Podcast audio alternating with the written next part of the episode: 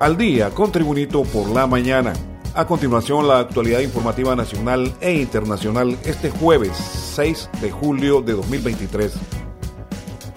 Representantes de Palmerola International Airport, operador del Aeropuerto Internacional de Palmerola, en el departamento de Comayagua, aseguraron que siempre han mantenido una postura de conciliación y apertura con las autoridades hondureñas pero indicaron que la mala gestión del contrato por parte de la Secretaría de Infraestructura y Transporte y su ministro Mauricio Ramos, sumado a los múltiples incumplimientos, están orillando al Estado de Honduras hacia un proceso legal internacional que resultará en costos multimillonarios para el país.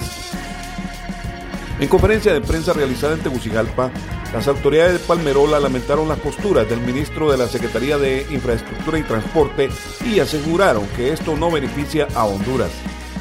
Ya estamos en el proceso de arreglo directo, el cual solicitamos para tratar de llegar a acuerdos de manera conciliadora. Este es un paso previo a un arbitraje internacional, porque si no se llega a un acuerdo en seis meses entre las partes, el caso terminará en el Centro Internacional de Arreglos de Diferencias Relativas a Inversiones, CIADI, y eso no será bueno para el país, expresó Eric Spears, presidente del Consejo de Administración de Palmerola International Airport. Este es el reporte de noticias de Tribunito por la mañana. El designado presidencial Salvador Narrala consideró que el ataque contra el Aeropuerto Internacional de Palmerola que hizo el secretario de Infraestructura y Transporte Mauricio Ramos tiene como objetivo crear caos en el país. Narral afirmó que las autoridades siguen una agenda para crear este caos y opinó que mediante las acusaciones de Ramos contra Palmerola, las autoridades lo que andan buscando es crear más caos. Ahora que se logró que la gente se acostumbrara a Palmerola y que en el aeropuerto hay un gran movimiento de pasajeros, lo que dicta a las autoridades su librito del foro de Sao Paulo es crear caos. Buscan fregar lo que está funcionando, cuestionó el designado presidencial Salvador Narrala.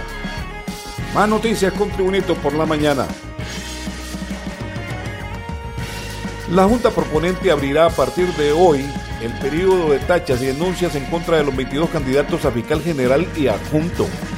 Los ciudadanos que pueden hacer llegar sus quejas a esta junta por cualquier medio, incluyendo de manera anónima, siempre y cuando estén bien documentadas. La recepción de esta documentación estará abierta toda esta semana y la otra con el fin de recabar la mayor información según las autoridades. Por ahora, 22 autopostulantes continúan en el proceso después que cuatro de los 26 fueron apartados por no reunir los requisitos. Conforme al proceso, los candidatos subsanaron su hoja de vida con un legajo de constancias profesionales, antecedentes penales y médicos. Pasado este periodo de denuncias, serán sometidos a exámenes toxicológicos. Finalmente, la Junta Proponente únicamente seleccionará a cinco candidatos para enviar la nómina al Congreso Nacional que decidirá la elección antes del 1 de agosto próximo del nuevo fiscal general y el nuevo fiscal adjunto. Más noticias con Tribunito por la mañana. El gobierno de Honduras extendió este miércoles hasta el 19 de agosto el estado de sección parcial en vigor desde diciembre de 2022 como medida para reducir los índices de violencia en al menos 175 de los 298 municipios del país.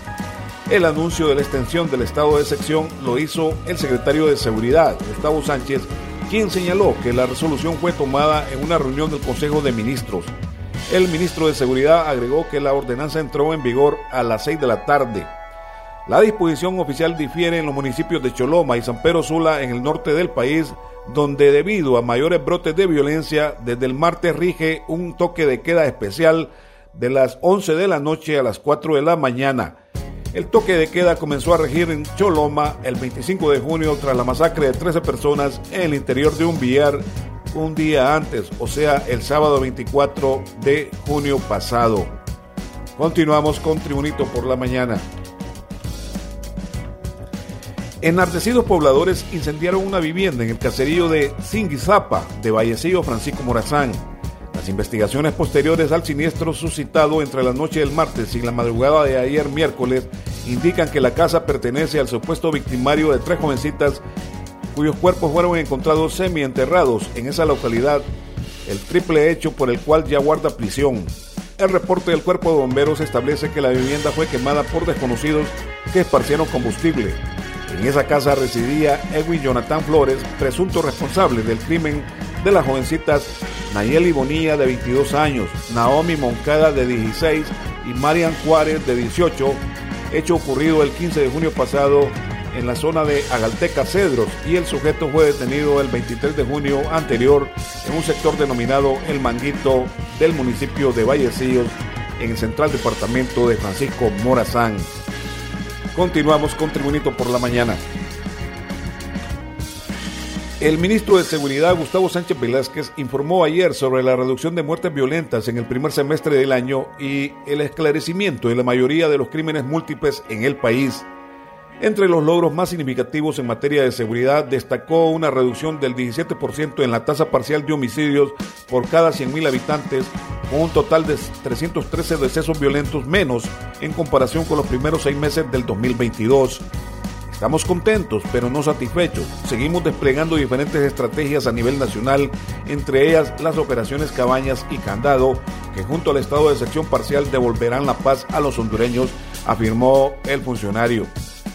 Sánchez Velázquez resaltó que el 82% de los municipios de Honduras registran una contracción en las cifras de muertes violentas. Más noticias. En las noticias internacionales, el presidente de Bielorrusia, Alexander Lukashenko, afirmó este jueves que el jefe del grupo Wagner, Yevgeny Prigozhin, está actualmente en Rusia y no en Bielorrusia, donde tenía que exiliarse tras el fallido motín contra la cúpula militar rusa. En lo que respecta a Prigozhin, está en Peter, es decir, San Petersburgo. territorio bielorruso no está, señaló Lukashenko en un encuentro con medios extranjeros y bielorrusos. Hace una semana, el líder bielorruso aseguró que Prigozhin había llegado a Bielorrusia en virtud del tratado alcanzado entre Kremlin y el empresario tras la rebelión armada protagonizada por los mercenarios rusos el 24 de junio pasado y en el que medió Lukashenko. Informaciones deportivas. Honduras nuevamente tuvo una pobre Copa Oro, pero la CONCACAF destacó al veterano delantero Jerry Benson, quien además anotó en tres ediciones distintas. Y es que la fase de grupos de la Copa Oro de CONCACAF 2023 concluyó y lo hizo de manera emocionante con una increíble última ronda de partidos tanto en el grupo C como en el grupo D. Los partidos del martes por la noche sirvieron como punto culminante de lo que fue una memorable serie de 24 partidos de la fase de grupos. Un orgullo para Honduras es que el veterano delantero Jerry Benson del Club Olimpia demostró que algunos mejoran con la edad, ya que fue el goleador de mayor edad en la fase de grupos con 36 años y 85 días. Más noticias deportivas.